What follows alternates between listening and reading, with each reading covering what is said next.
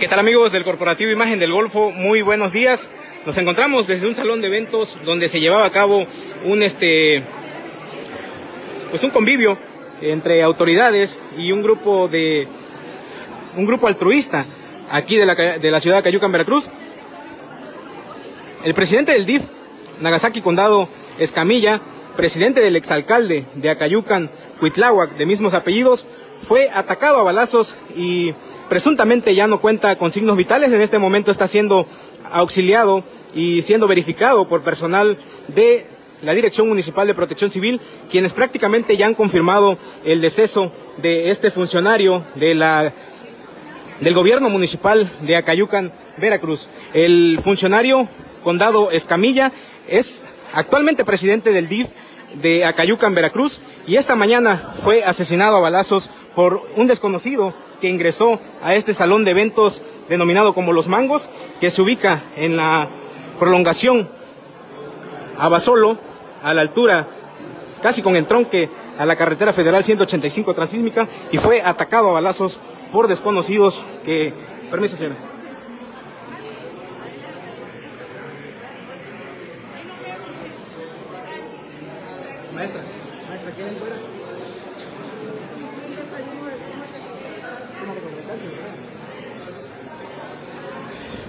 Bueno, el presidente del DIF municipal, Nagasaki Condado Escamilla, quien en dos ocasiones contendió para la presidencia municipal, se encontraba se encontraba en un evento de la Asociación Civil Súmate contra el Cáncer cuando un desconocido irrumpió en este inmueble y atacó a disparos al funcionario municipal, quien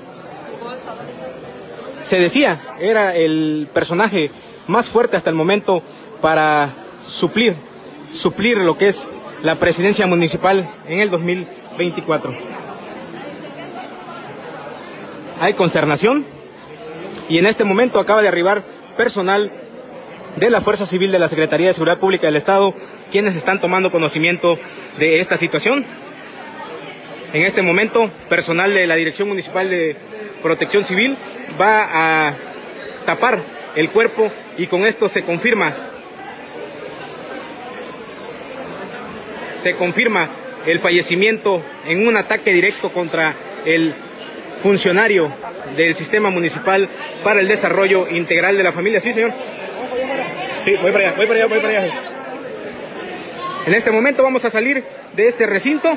Es el Salón Los Mangos, donde se registró este ataque directo en el que pierde la vida el presidente del DIF municipal de Acayucan, Nagasaki, Condado Escamilla. Se confirma, se confirma el fallecimiento por un ataque directo a balazos contra el funcionario municipal quien se encontraba en un este en un evento de la Asociación Civil Súmate contra el Cáncer. Él fue invitado, pues es presidente del DIF municipal.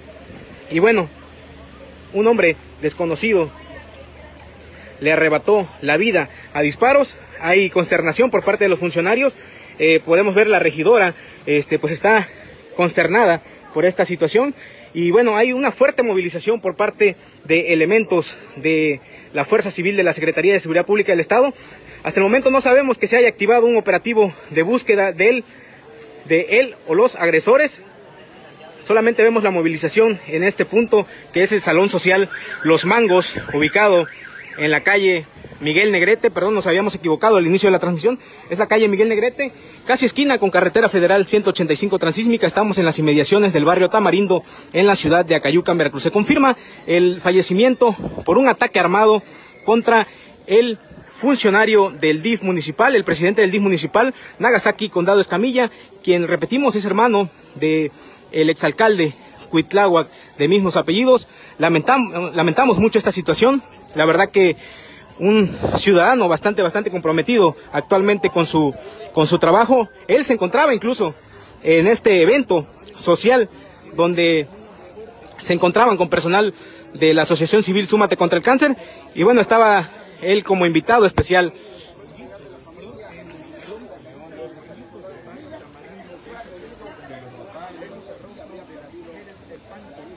Hay pánico en esta, hay pánico en este en este lugar. Es un ataque directo donde se encontraban diversos sectores sociales, eh, encabezados por la Asociación Civil Súmate contra el Cáncer, quienes invitaron al presidente del DIF, Nagasaki Condado Escamilla, para que encabezara esta importante reunión. Lamentablemente, un sicario apareció en la escena y le arrebató la vida al licenciado Nagasaki Condado Escamilla, presidente del DIF, y quien en dos ocasiones antes pretendió ser presidente municipal, no pudo, no llegó. ¿Qué tal? ¿Cómo se saludan este jueves 26 de mayo? Veíamos las imágenes desde Veracruz, en Acayucan, donde estaba narrando la crónica de este periodista, compañero de esta zona ya de Veracruz, narraba estos hechos del ataque del presidente del DIF municipal. Estaba un evento, como se escuchaba, en ese salón Los Mangos. Esto fue por la mañana, allá donde el presidente, por cierto, ha dicho que el mejor gobernador que ha tenido Veracruz es Cuitlagua García. Hasta allá, pues estamos comentando porque este espacio televisivo también se ve en una parte de Veracruz. Saludo a los corochos que nos ven por el canal 53 y el canal 8 allá en varias ciudades del, de, este, de este destino, de esta ciudad, de este estado, que está hasta el otro lado. Estamos aquí en Cable Costa, de costa a costa del Pacífico hasta el Golfo de México. Saludos que nos ven también por televisión aquí en la costa de Guerrero. Abrazo fuerte que nos ven también por las redes sociales. Pues bueno, si en Veracruz hay asesinatos, en Guerrero sigue habiendo asesinatos. El día de ayer se reporta a 11 de la mañana en Cihuatanejo, en un canal pluvial que comunica Cihuatanejo con Pantla. Ahí fue un decapitado donde llegaron las autoridades después de un reporte de los ciudadanos que estaba un cuerpo tirado decapitado. Llegaron para hacerle levantamiento, las investigaciones, estamos viendo ahí las imagen, la imagen justamente de esta persona ejecutada y decapitada en la Costa Grande, ya en el municipio de Cihuatanejo, ya sea la parte norte del estado, en Huitzuco, en pleno mercado municipal, 8 de la mañana. Llegaron a asesinar a un hombre de 50 años, le dejaron un narcomensaje en pleno centro. Ahí a José, en el mercado central en Huitzuco, lo ejecutaron. Esto aquí en Guerrero. Y bueno, un accidente automovilístico que se dio en la carretera en Tierra Colorada. Dos personas lesionadas, de acuerdo al reporte que se tiene por parte de la autoridad. Pues bueno, este guerrero, en el que platicamos ayer sobre el tianguis turístico, entre la promoción al Estado, pues vemos que en Guerrero asesinatos, bloqueos, manifestaciones son de día a día. ¿Qué tanto podemos ofrecer? ¿O qué tanto la autoridad municipal, como en el caso de Avelina, que se fue a dar su rock and roll a, allá a Orlando y a Tampa, Florida, para promocionar el destino turístico? Y nos pues, llama poderosamente la atención porque hay una alerta de viaje, pero aún así, pues bueno, no importó. Se fue así, allá a, a, a Florida a darse una vueltecita para promocionar el destino turístico. Y aquí en Acapulco se está reconociendo que este tianguis turístico ha sido el que mayor visitantes ha tenido en mayor citas de negocios. Al rato platicaremos un poquito de cifras y estadísticas, pero pues tenemos que decir también lo que está sucediendo. Como en este caso, esta visita historia que recibe el Papa a una habitante de, de Michoacán. Mire esta historia y cómo se entrelaza con Guerrero y en particular con Atoyac. Una mujer que fue recibida por el Papa, esta vecina del estado de Michoacán, María Herrera, la recibió en audiencia papal. ¿Por qué? Pues bueno, porque ella tiene cuatro hijos desaparecidos. Fueron en dos eventos diferentes. Dos desaparecidos en el 2008, en agosto, el 28 para ser exacto. Esto sucedió en el municipio de Atoyac de Álvarez. En ese evento, siete personas que aparentemente venían al estado a comprar oro. Antes hicieron escala en Atoyac, fueron a un bar estas siete personas y en el ya para venirse hacia el, hacia Coyuca de Benítez desaparecieron estas siete personas. Bueno, de estas siete, dos eran hijos de la señora. En aquel entonces, cuando desaparecieron sus hijos, tenían 19, 24 años de edad. Raúl y Salvador. Y en otro evento, esto fue pero en Veracruz, desaparecieron otro de sus hijos, Luis Armando de 24, ya Gustavo de 28 años, esto en Veracruz, dos años después, es decir, 2010. La madre angustiada lleva pues 12 años buscando el cuerpo de sus hijos. Tiene cuatro hijos que no han aparecido. Ella ya está siendo apoyada por las redes, como en el caso del Agustín Pro y otras organizaciones de también de desaparecidos pues hasta allá le dieron la oportunidad de ver al Papa Y la intención de ver al Papa es para que abogue e intervenga y hable con el gobierno mexicano para que no dejen a las víctimas, sus hijos desaparecidos, como tantas y tantas que hay en el país. Cien mil personas reconoce el Estado que están desaparecidas en México. Así es que esta historia de esta michoacana, pero que tiene que ver también con una historia de vida aquí en Atoyac, en el municipio, la desaparición de dos de sus hijos. Vamos a hablar con nuestro compañero Enrique Castillo, platicaremos con él, analista también de seguridad, crisis y riesgos, porque da a conocer la Secretaría de la Marina el incautamiento de más de tres toneladas de cocaína en las costas del Pacífico. Dos eventos, uno en las costas de Acapulco y otro en las costas de Lázaro Cárdenas, Michoacán, donde hubo coordinación por un lado la octava región naval militar, que es la que nos corresponde a Guerrero, y por otro lado la décima región naval militar. Pues el resultado de esos aseguramientos hablan que rebasa las 3 toneladas, 3 toneladas 190 kilos de cocaína, así como 1.160 litros de combustible, tres embarcaciones y 10 personas detenidas. Enrique, de este aseguramiento que da a conocer la Secretaría de Marina Armada de México, ¿cuál es tu opinión? Un golpe fuerte para el narcotráfico, más de 3 toneladas de cocaína. Claro, claro, Mario Radilla, por supuesto, antes de ello, pues, un gusto saludarte a ti, al auditorio de Cable Costa. Sí, es una nota mucho, muy interesante para el tema de seguridad interior. Recordarás que hemos hablado muchísimo de que, de que la Secretaría de Marina hace, no sé, dos años, inicia con el tema de la autoridad marítima, más allá de la autoridad naval. Y así lo hace saber en su, en su, en su boletín, digamos, en donde dice que la Secretaría de Marina, en su espacio de autoridad marítima, y ya como guardacostas es algo muy importante que hay que, tomar en cuenta. Ya la, Marina, aparte, toma el área de guardacostas, que era un área que no estaba cubierta. Entonces, en base a esas operaciones, más la inteligencia que se puede haber dado, es el resultado. Y, no nada más del aseguramiento, sino de la captura, el aseguramiento también de individuos que estaban dedicados o están dedicados, porque al rato los abogados los van a soltar por X o por Y situación, pero fue un parteaguas. Yo quiero reconocer a la SMAR, ahora como autoridad marítima y también como naval, este, esta, este aseguramiento, porque también hay que decir lo bueno, ¿eh?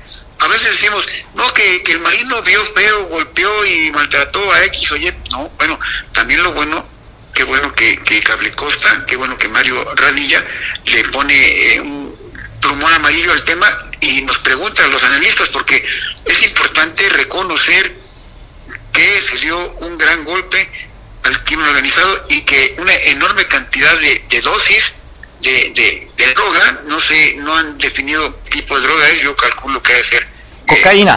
cocaína. Cocaína, sí, porque eh, nos, nos cuidamos diciendo al parecer cocaína, pero ya como analista, pues yo quiero darle el rango ya de cocaína, ¿no? Claro. Entonces, es muy bueno porque la ruta, eh, no sé si, ya ves que la ruta antes era la costa chica, que entraba vía submarinos y etcétera.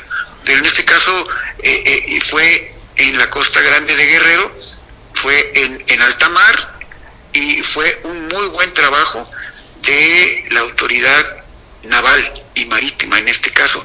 Eh, es una muy buena señal de que la, la, la Secretaría CEMAR se encuentra pues activa, dinámica y cuando y logra una captura, pues nosotros los, los mexicanos, los patriotas, digamos, tenemos que, reconocer, sobre todo aquellos que estamos próximos a casarnos.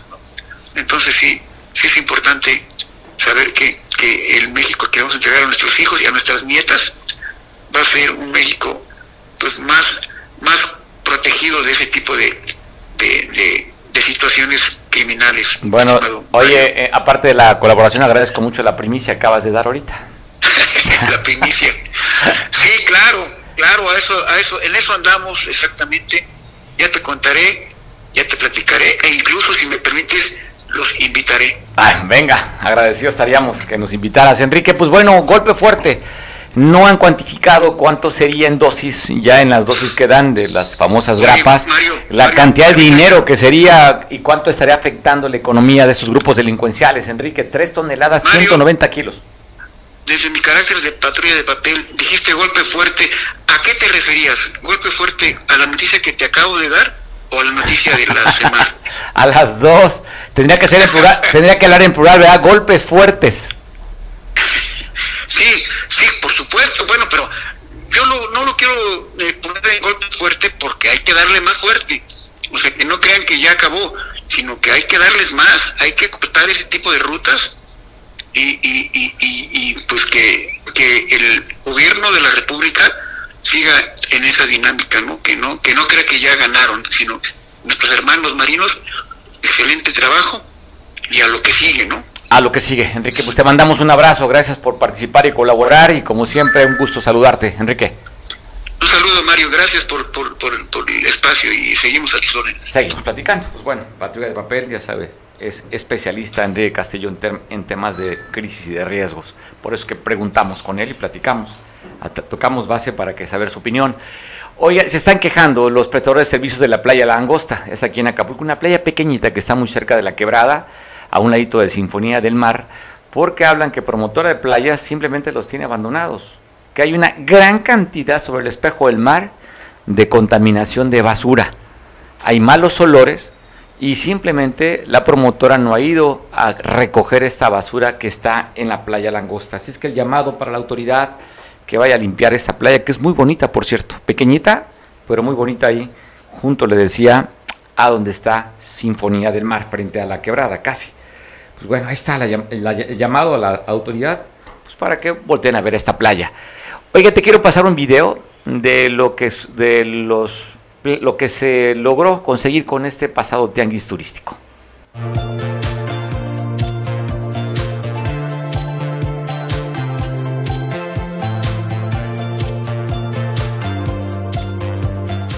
se acordaron 64.950 citas de negocio, esto es 7.663 citas más que en la edición del año pasado en Mérida, Yucatán.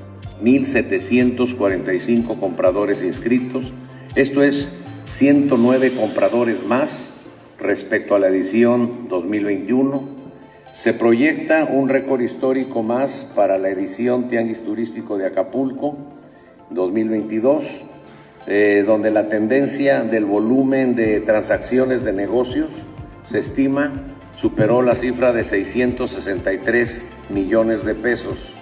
Tenemos un récord histórico. Pabellón Guerrero, en sistemas logramos 3.470 citas de negocio.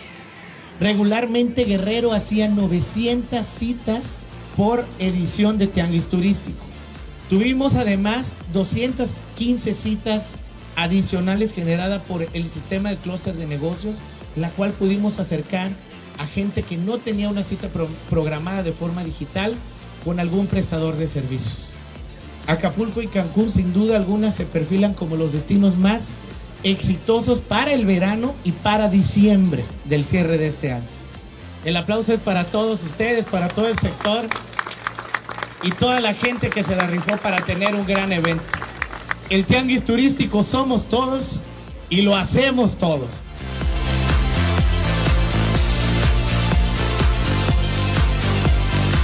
Bueno, todo lo que tiene que ver con el turismo pues, se repercute en la actividad comercial. Ya sabe, por un lado, no podemos aislar que nada más sería cuestión de hoteles. Pues también hay prestadores de servicios en la que se ven afectados y beneficiados en caso de que exista más derrama económica. Y parte de eso, pues hay liderazgos que reconocen o ven o también exigen cuando la autoridad no está cumpliendo y también pues felicitar cuando sí lo cumplen.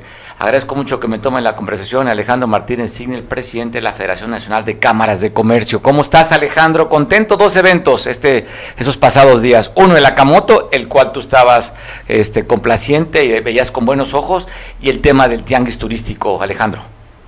Fueron tres, aparte la toma de protesta de la Cámara de Comercio de Acapulco que iniciamos el sábado con una serie de, invitados, delegados de otras cámaras del país que también se venían preparando ya para asistir al tianguis y bueno, aprovechamos eh, que teníamos el tianguis y cerramos la pinza y todo salió excelentemente bien, amigo. Oye Alejandro, pues ya ves, en contra de los pronósticos, el tema de la Camoto, estaba viendo el resultado de cuántas infracciones, cuántos, cuántos este, motos fueron al corralón, pero sobre todo que no hubo mayor problema. No hablan de tres accidentes, tres derrapones, pero afortunadamente saldo blanco y una buena derrama económica en la Camotos, Alejandro. Mira, lo, lo voy a seguir insistiendo y, reiterando que la Camotos es un, es un producto, es un proyecto, es una eh, feria de consumo con un concepto que se tiene que mejorar.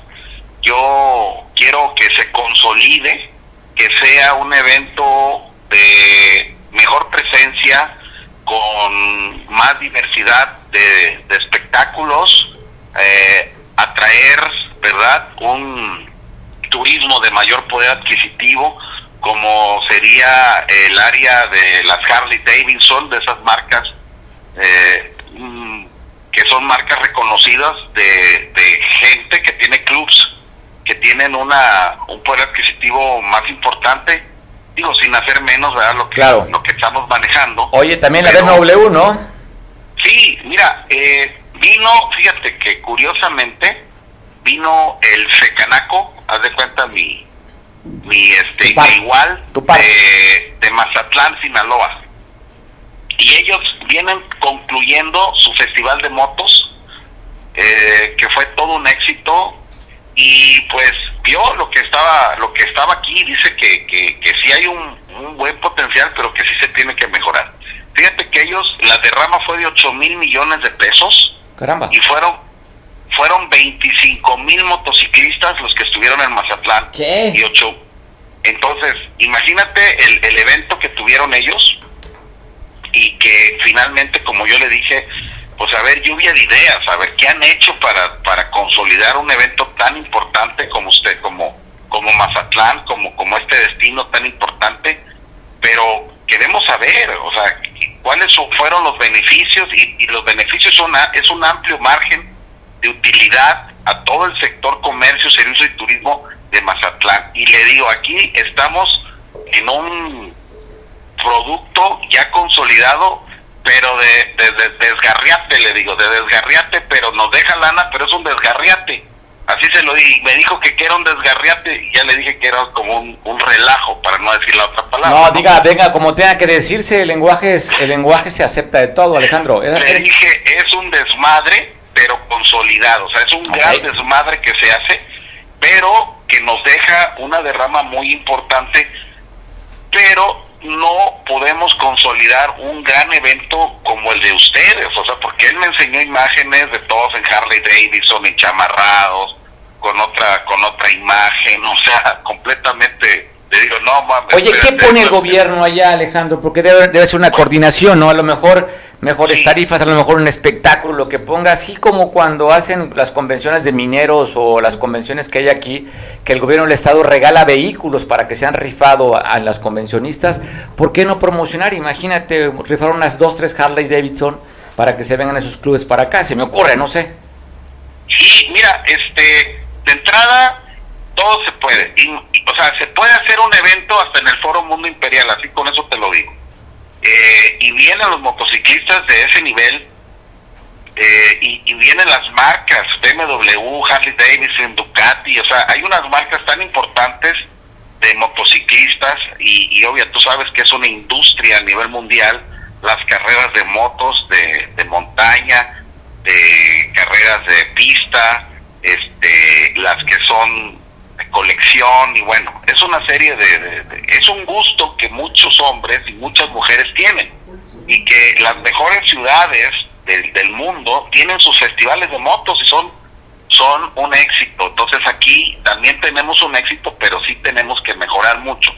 Este, yo estoy consciente y, y, es un tema que tanto gobierno como iniciativa privada tenemos que sentarnos, hacer un consejo y, un fideicomiso y un comité para que el próximo año esto no nos llegue como el desmadre que llega. O sea, ya cuando llega ya y viene y ya nos cayó la bolita y bueno. Oye, ¿y el Fidetur y esas cosas que promocionan turismo, qué hacen entonces, Alejandro? ¿Para qué crear otro fideicomiso? Mira, han, tratado de vincularse, pero nadie se quiere colgar el desmadre que hay. O sea, dicen, no, bueno, es que si se muere alguien si se mata a alguien, este, el responsable voy a ser yo. Entonces, o, de todas las escenas que tenemos ahí en la Condesa, pues nadie quiere asumir. Pero ya, ya están aquí, Alejandro, ¿por qué no ordenamos lo que tú dices? E, exactamente, o sea, yo, mira, yo lo digo, yo le digo porque a mí me va bien, o sea, a mí, a mis empresas le va bien, a mis negocios le va bien, y yo le digo, a mí me va bien, o sea, yo no me puedo quejar de la Camotos porque la Camotos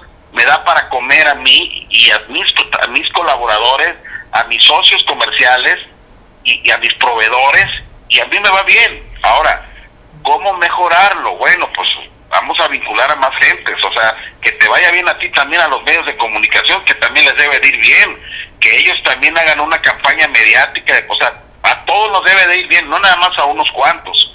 Ahora, Acapulco, ¿de qué vive? Pues vivimos de, de estos eventos, o sea, y, y, yo, por ejemplo, ahorita se me ocurre que estoy yo planteándole al secretario un, un nuevo concepto, un nuevo evento, que es el, el, el Drag Queen Festival Internacional Acapulco. Está bueno. Pero, pero es un evento que si tú lo ves, el de Nueva York, el, el que ves en Londres, el que ves en Holanda, el que ves en Alemania, eh, o sea, te vas a ir, te vas a ir para atrás porque para que veas lo que significa el derrama y el turismo, el turismo Pride que viene. Entonces ahorita se va a hacer algo que ya empezaron a trabajar ahorita el subsecretario López Ujía, Arturo López Ujía ya trae coordinando un evento que va a ser en pie de la cuesta, que va a ser un, un Pride, este, muy ahí como que muy escondidos en pie de la cuesta y le dije, oye, yo no estoy de acuerdo, yo, yo quiero traerlos al corazón de Acapulco y que Acapulco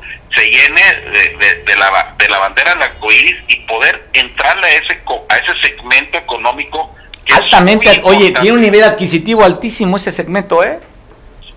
Mira, nomás te voy a decir una cosa. Eh, el poder adquisitivo de esos eventos es muy importante y la derrama es muy importante, pero nosotros ya estamos trabajando en, en cambiar la percepción de los turoperadores y de, la misma de la misma conciencia de los ciudadanos del pueblo de Acapulco, o sea, de decir, si vamos a ver parejas del mismo sexo besándose en la calle, en el evento, no vayan a empezar a decir, ya no nos creemos porque se están besando y, oye, sí, pero se están besando, pero se llegaron a hospedar en el Princess, se llegaron a hospedar en el en el todo un tema, ¿eh? americana, se llegaron a, llegaron a comer al Paradise. Todo un eh, tema, ¿eh? te subieron a la, a la, al parachute, o sea, a ver, eso nos está dejando dinero y aunque veas que son del mismo sexo, bien, vienen casados y vienen haciendo su vida, ¿son bienvenidos a Acapulco o no? ¿Los vamos a correr o qué onda? Todo un tema, todo un tema, Alejandro, parece interesante, pues son propuestas, la de las motos se parece bastante bien. ¿Qué datos tienes tú de la derrama económica que arrojó este pasado fin de semana la Camotos? Mira, nosotros estamos eh, viendo que, que la derrama fue arriba de los 3 mil millones de pesos. Este, es alto. Oye, es alto. 3 mil millones de pesos es alto. Es alto, es alto. Y te voy a decir una cosa. Pues fue. Bueno, no no teníamos. Yo no tenía pensado que, hubiera, que iban a venir tantos porque se supone que es el 28. Se adelantaron. Y que de repente nos caen acá porque se les prohibió porque teníamos a los tianguistas y mira, gracias a Dios, todo salió bien. Todo salió bien. Porque teníamos el gran, el, el, gran eh, dilema de que como que iniciando el tianguis ellos está, van a estar aquí. Entonces fue un tema de que de, verdad fue muy difícil para la autoridad municipal. Yo quiero también reconocerle ahí al gobierno de Avelina, pues todo lo que estuvieron haciendo a su, a su posibilidad, porque era tanta gente tantas motos y ahí vimos los operativos, o sea, se llevaron motos irregulares, motos robadas, motos que no traían documentos, infracciones por no traer casco, o sea, también a ellos les entró una muy buena lana por todos, por todas las infracciones, ¿eh? Oye, pues bueno, dices... un arrastre, un arrastre de moto y, y, y, y retirar, o sea, el promedio que se pagaron por por por ese tipo, por, por moto, fueron los 5 mil pesos por 250 mil pesos fueron en total porque eran de 50 vehículos que fueron este, llevados a corralón. Bueno, pues ahí está. Y, con eso de perder pagaron una nómina de, alguna dirección. Pues bueno, ojalá que haya sido para eso. Oye, Alejandro, pues bueno, Oye, el resultado positivo, la derrama económica, hablas de una cifra 8 mil millones de, eso, de... de, de ¿Cuánto? 3 mil. 3 mil millones, perdona, 3 mil millones. Allá fueron 8 mil en, en, Mazatlán. Aquí 3 mil millones, pero es que había notado la cifra, y sí, tienes razón, 3 mil millones. en Mazatlán fueron 8 mil. Oye, y seguramente esa cantidad de gente que vino, tal vez la derrama económica a esos, a esos niveles, claro, comparado, no podemos comparar con la gente de Tianguis, probablemente dejaron más circulante que los mismos que tianguistas, ¿eh? La verdad, al pueblo le dejó más lana en Nakamotos. Sí, claro. Allá en, el, en el Foro Mundo Imperial, pues todo lo que fue en esa zona, por ejemplo, los restaurantes de la isla, eh, los hoteles que estuvieron en torno al, al Foro Mundo Imperial, el mismo hotel sede, todo eso, pues por una derrama muy por para allá, o sea, muy de por allá y la gente se va para hacia la Bonfil, o sea, así porque yo estuve eh, acompañando a muchos delegados de Concanaco que vinieron y, la zona fue por allá. Incluso yo, pues tengo bienes, tú sabes, zona tradicional y acomodamos compañeros de este lado. Oye, ¿y qué crees? Este, pues la queja, ¿no? ¿Qué, te puedo decir? El, el más sabor de boca. Un taxi le cobró, bueno, estaban cobrando, para que sepas, un taxi de aquí de Los Azules, 800 pesos de lo que es del Zócalo al Foro Mundo Imperial, 800 pesos la dejada. No sé si está bien. ¿Cómo lo ves tú? No, pues sí se la dejaban, pero caer. Ahora sí me hiciste Oye, cuando cuando me dijo, oye Alejandro, está bien, pagué 800 pesos. Digo, ¿de dónde? Le digo, no, pues desde el hotel de aquí, del hotel de... Oye, de la Quinta Avenida Manhattan, no sé qué. del Casablanca, o sea, lo que es este la pinzona, del hotel Casablanca, ahí acomodamos a muchos compañeros. Y pues se les hizo fácil, pues, tomar un taxi aquí abajo en Manzanillo, por ejemplo. Y, y cuando, pues, de allá llegando, pues son, o sea, pues, son 800 pesos. Imagínate, eh, ellos pagaban más, pagaron más de taxi que de hotel. No, sí, ¿qué te cuento? Porque iban y venían y olvídate, o sea, entonces, eh, la verdad, pues ya sabes, el abuso de los taxistas de verdad fue excesivo. Yo quiero aprovechar para hacer una, una denuncia a través de tu programa a la Dirección de Transportes, eh, a quien regula los, los taxistas, y que busquemos ya mecanismos de control, porque definitivamente no dejan entrar a los Ubers, este porque ellos cobran lo que quieren y de verdad es, es verdaderamente un abuso. 800 pesos del Zócalo al Foro Mundo Imperial, los tianguistas estuvieron cobrando. Entonces, oye, tú subes un taxi y le preguntan, oiga, ¿cuánto me cobra por llevarme a tal lugar? ¿Cuánto usted paga normalmente o cuánto le cobran? Cuando nunca has tomado, pues no lo sé y ¡pam! Ahí viene. Ah, este tonto no sabe. Oye, este tonto no sabe cuánto, entonces te cobran de la dejada de de 100 pesos, 200, 150, si te, te dejas. Y como no sabes, pues te, te parece la cifra normal. A mí se me hace justo 250 pesos, todavía le dije, no pagues, no pagues más de 300 pesos. Está hasta 250, 300 pesos, eh, pero... Pues bueno, va a ser interesante para que la próxima igual la FECANACO ponga algunas tarifas sugeridas para los huéspedes. No, mira, tenemos que hacer algo con el transporte. Yo creo que de verdad, tocando ya el tema de tianguis, este pues vimos vimos que muchos oye no hay Uber no hay Didi no hay esto no hay lo otro no. Este búscate un taxi azul. Y, y no lo puedo mandar a traer no. Eh, párate en la calle hasta que pase uno. Y si ves uno amarillito bueno esos son colectivos esos te llevan con otros con otros ah sí yo sé qué es eso bueno eso es lo que tenemos en Acapulco dice, oye, eh, es un, es un destino de primer nivel, de primer mundo, ¿no tienen Uber?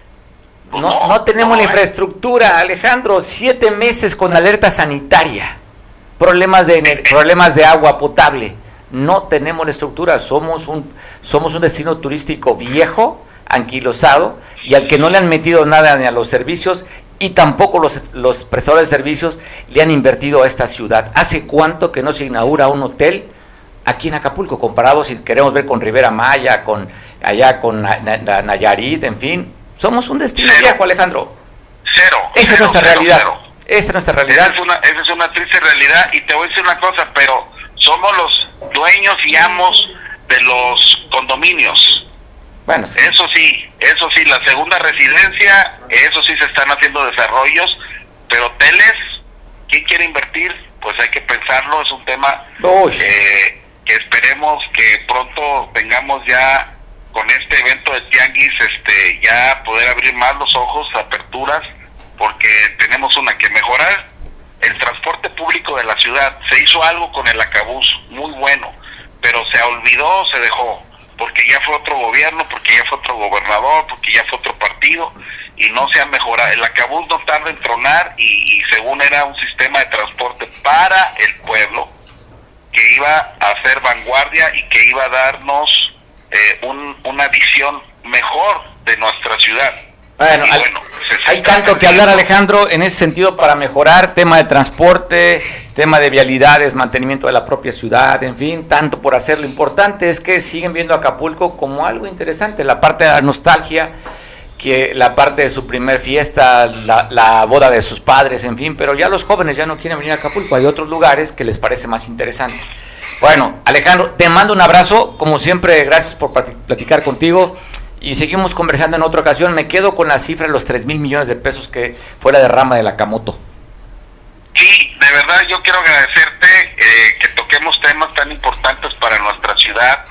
Sería importante organizar el primer foro de consulta para la, transformación real del turismo en Acapulco. Sí tenemos que dejar el área de nostalgia, como tú lo dices, y empezar a buscar nuevos mercados que pudiéramos recuperar mercados que, que están ahí y sobre todo lo sustentable, que es algo que en realidad vende mucho. O sea, la, tenemos áreas para potencializar desarrollos turísticos en la laguna de Tres Palos, hacia la ribera San Marcos, hacia la misma Costa Grande, hacia hacia Coyuca, entonces hay, hay lugares tan preciosos que podemos detonar pero tenemos que trabajar en el transporte, en la comunicación entre nosotros, en el servicio y en lo más importante que todos, todos comentaban en el tianguis, todos los inversionistas, ¿me vas a dar seguridad?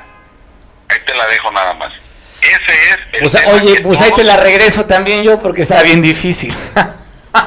pues sí, porque mira, si no hay seguridad, Nada. No hay nada. No hay nada. Definitivamente no hay inversión que pueda venir a un destino como Acapulco si no tenemos seguridad.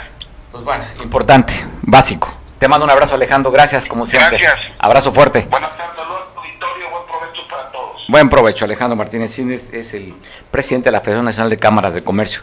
Está dando un tema, parece bueno, y pues ahí está el debate. También agradezco mucho a Julio Zenón de Trasfondo Informativo.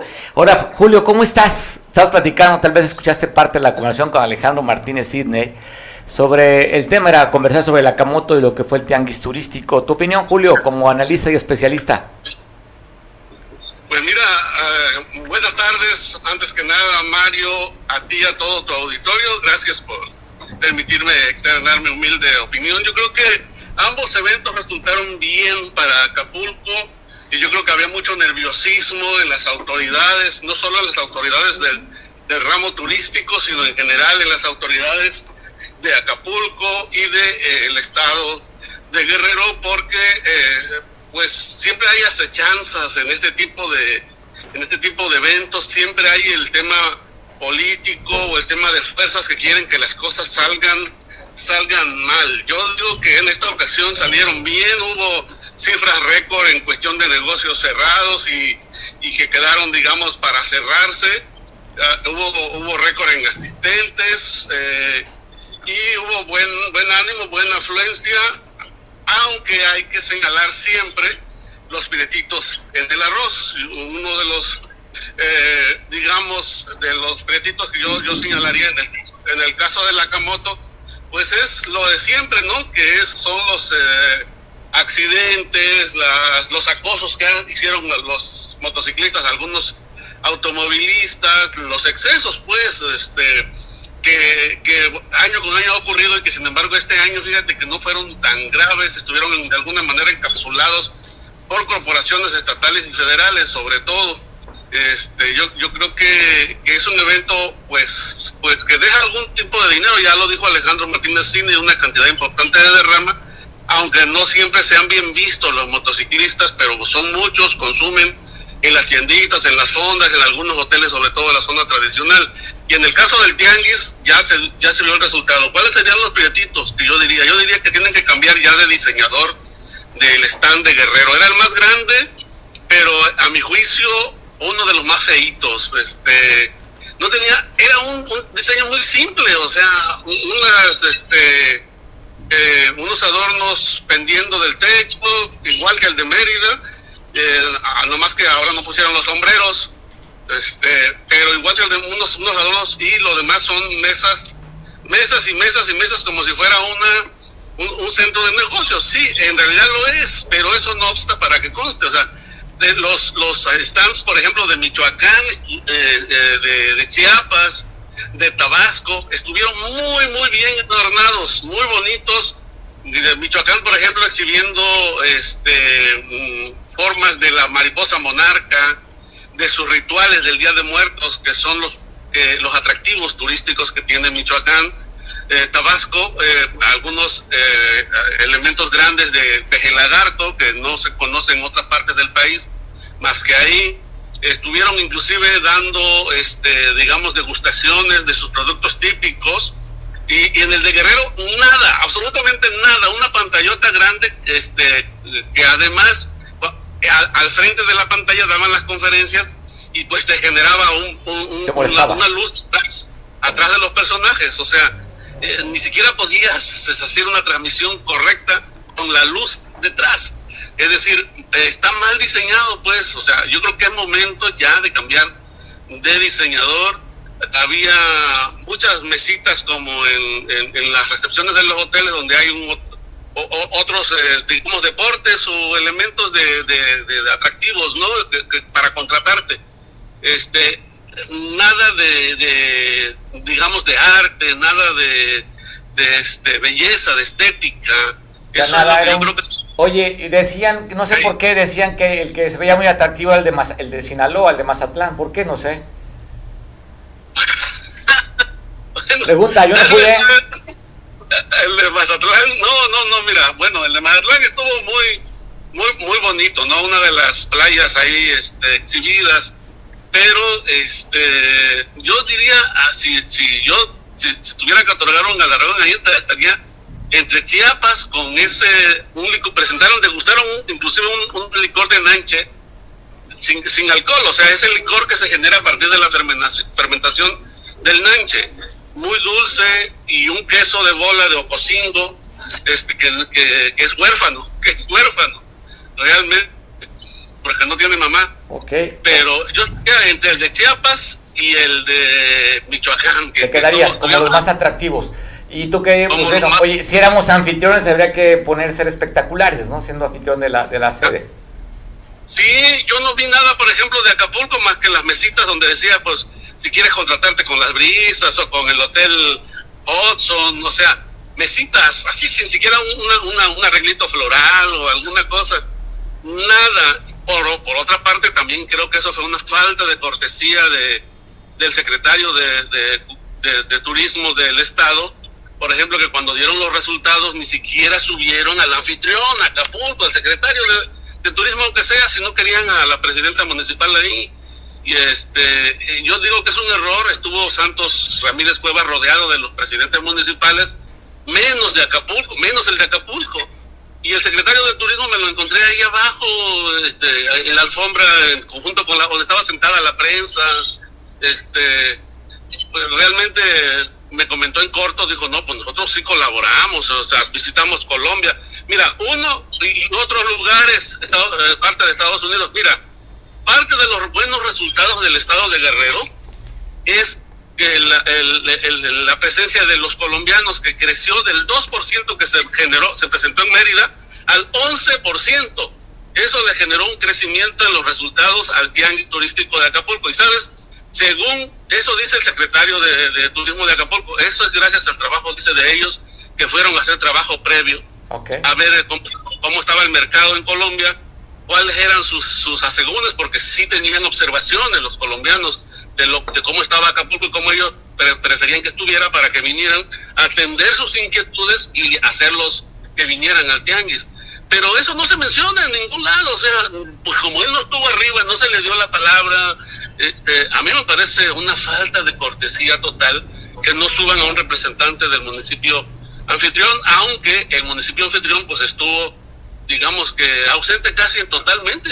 ¿Saben cuál es la mención que le hicieron? No sé. La mención que le hicieron es que, es que, este, pues digamos que apoyó con los permisos, con los permisos necesarios. Me estaban, me estaba enterando hace poco que tuvo que comprar sus boletos para acceder a, la ceremonia inaugural, creo que en 100 dólares cada boleto, este, Acapulco, y, y después Acapulco pues estaba en, el tono de decir, oye, entonces le vamos a comprar sobre el boleto, le vamos a cobrar el 2% sobre el boletaje, como marca el reglamento de, de, este, la dirección de, de, espectáculos, ¿no? Este, fíjate, en lugar de estar sumados, de estar coordinados, ahí había pues un, problema de descoordinación. Y yo digo que a pesar de ese problema de descoordinación y a pesar de que yo digo que a Acapulco le faltó mucho ponerse las pilas y arreglar tantito la ciudad, aunque sea para, para los, este, los paseos que hacen tanto los, eh, tanto los empresarios como sus familias, las llamadas Amtrip, este, eh, pues pudiera verse bien en Acapulco, ¿no? Yo creo que no, no hicieron nada, seguía viendo aguas negras. El domingo todavía había aguas negras en la Diana este, montones de basura en todo el tramo de, del Zócalo hacia la quebrada, este, pero a pesar de eso Acapulco, pues es el anfitrión, tenía que haber recibido una mención, tenía, tenías que haberlo considerado, haberlo tomado en cuenta, yo digo. Pues bueno, pues, oye, pues no, había que ponerle la, el sellito de la viejita que trabajó la estrellita en la frente, entonces, pero cuando menos que haga, pues, subes de aquí y cuando menos haz presencia y aunque no te mencione, pues porque dejas mucho que desear. Oye, Julio, te mando un abrazo fuerte, Julio. Como siempre, gracias por platicar y ojalá tengamos la oportunidad siempre de tener esta comunicación. Gracias a ti, Mario. Y ah. ya sabes, estoy a tus planes y de tu auditorio. Buenas gracias. tardes. Julio Zenón, de Trasfondo Informativo, agradezco mucho. Bueno, tengo vía a través del Zoom otro buen amigo, Roberto Camps. ¿Cómo está, Roberto, para poder conversar después que se dio el Parlamento Infantil? Y no sé si traiga también entre su agenda el tema de la reforma a la ley 701. ¿Cómo estás, Roberto? ¿Qué tal, Mario? ¿Cómo estás? A tus órdenes. Pues bien, ayer un día eh, muy importante para los niños. Eh, vi muchas participaciones eh, con una gran preocupación por el tema de la inseguridad que se vive en Guerrero. también un reclamo por el restablecimiento de las escuelas de tiempo completo y, me llama mucho la atención eh, la capacidad eh, de exposición en tribuna de varios de ellos que realmente lucieron sin leer. Eh, pues, eso ya no la sabemos cuando pasábamos a declamar las poesías, pues había que memorizar, ¿no? Pero sí fue realmente sobresaliente el desempeño de varios de los chavitos que no solamente memorizaban, sino que le daban el tono, la expresión de voz y la actitud, eh, la fuerza del discurso, eh, se la supieron imprimir y, verdaderamente brillantes. Eh, yo quedé gratamente sorprendido. De igual forma, algunas niñas que leían sus participaciones, pero lo hacían con una gran naturalidad, con fluidez, eh, igual con las entonaciones eh, correctas y que también eh, fueron sobresalientes. Y bueno, también había niños que pues en, en una voz plana, a las carreras y sin las entonaciones, pero para mí lo sorprendente y grato fue ver el talento de muchos de nuestros niños y niñas que estuvieron ayer en el Parlamento Infantil Mario. Oye, pues a lo mejor había que recomendarle a esa diputada, ¿no? Que no sabe cómo pronunciar los nombres de los municipios. Que sean sus asesores estos sí, chavos. Sí, eso, eso realmente, eh, pues sí da pena reconocer que, que unos menores pudieran tener eh, mayores prendas que algunos de nuestros legisladores o legisladoras, pero bueno, ya está. ¿Ya terminó, Roberto? ¿Terminó Roberto del Parlamento Infantil? ¿Hoy terminaba o ya terminó ayer? Sí, sí, sí, fue una sesión de un solo día. Solo día. También había uno por ahí que se quedó dormido, de los parlamentaristas infantiles y que yo le vi. Seguro se va a ser diputado. Seguro se va a ser diputado. Ese me que eligieron como diputado ya, ya pasó uno de los exámenes que, se, lo arrullan ahí el... el, eh, yo siempre me confundo si es escaño o curul. Siempre me confundo.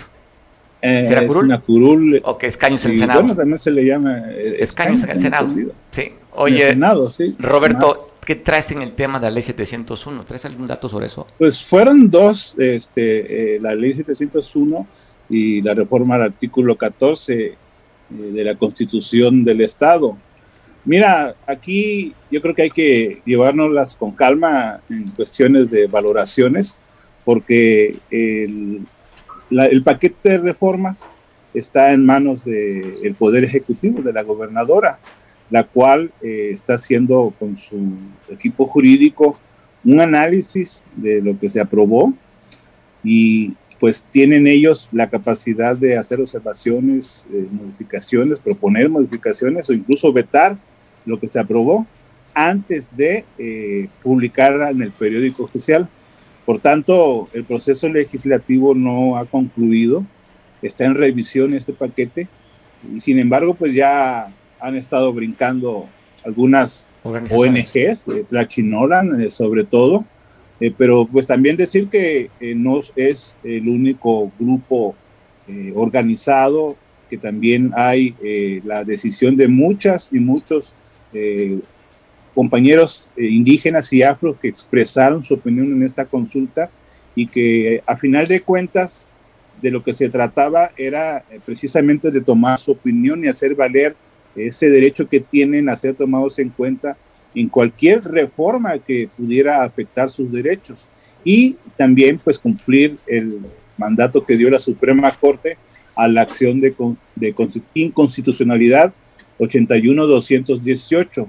Entonces, esto, como decía al principio, está, es un proceso que no ha sido concluido, mismo eh, está también en, el, en la cancha de la Suprema Corte quien va a determinar si la consulta fue apegada a los lineamientos que incluso se establecen a nivel internacional. Y creo que pues los diputados ya hicieron su chamba, ya entregaron la consulta y está todo en evaluación, Mario. Eh, creo que sí es un proceso histórico, es un proceso complicado. El conciliar, como lo decíamos al principio, eh, dos visiones del mundo, eh, la de los pueblos originarios y la del el Estado mexicano, donde prevalecen las leyes, y confrontarla contra los usos y costumbres eh, que rigen a los pueblos originarios, eh, no es un proceso sencillo, se ha resuelto de forma en la consulta y el fondo, o sea que es ya eh, la, la, redacción de los artículos, de los articulados y de las reformas, puede estar sujeto a corrección, como decía el presidente de la Jucopo, Alfredo Sánchez Esquivel, y pues todo proceso es perfectible, eh, modificable. Y la idea es que hoy los pueblos originarios eh, fueron tomados en cuenta y sigan siendo tomados en cuenta, lo cual es un precedente para el país, para todos los congresos locales del país, Mario. Roberto, ¿cómo quedó la ley 701 y la 14? ¿Hablaban de que van a desaparecer las policías comunitarias? Sí, fíjate que aquí esa situación quedó abierto, eh, porque también no solamente hay la CRAC, no solamente hay LUPOEC, también hay otros sistemas como el FUSDEC, incluso en regiones de la Tierra Caliente reciben otro nombre, y entonces los diputados resuelven incorporar eh, la figura de, de, las policías afro o indígenas, una, una figura abierta que sea eh, con características de cada región. Creo que es, para mí, en sentido estricto común, en sentido común, es una buena salida y que estas policías afros o indígenas pues tomen eh, las características de cada región con el nombre que corresponda. Pero aquí pues sí también hay un tema de egos, de que si somos la crack, que si somos las policías comunitarias, y que tenemos eh, pues ya un prestigio y un nombre a nivel internacional y pues les vamos a tumbar la reforma. Creo que eh, como siempre lo hemos dicho, estos liderazgos de esos movimientos sociales tendrían que ser eh, responsables con los pueblos originarios y no ceder el paso al ego y al protagonismo, que es lo que yo veo por parte, sin dejar de lado que tienen derecho a, a una acción de, de, inconformarse ante la ley, si consideran que la consulta no cumplió con los parámetros, eso lo van a ejercer, ya lo han anunciado, pero también veo actitudes protagónicas, Mario.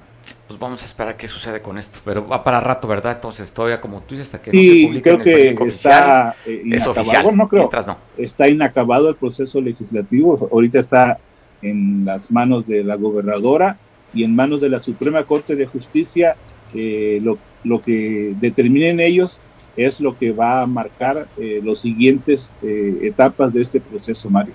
Roberto, pues gracias como siempre por platicar con nosotros en este, coincidentemente en este jueves pozolero desde Chilpancingo. Coincidentemente. es jueves y me toca. Y te toca. Roberto, abrazo fuerte a la capital. No, no, los demás ya lo sé. Buenas tardes. Yo sé que sí. Pásala rico, Roberto. Nos vemos el próximo jueves. Si no es que antes habrá que buscar tu opinión. Gracias. Nos vemos mañana a punto de las 2 de la tarde. Jueves, ya lo escuchó usted, jueves pozolero, pues vámonos, vamos a hacer los honores al pozolito y a un mezcal.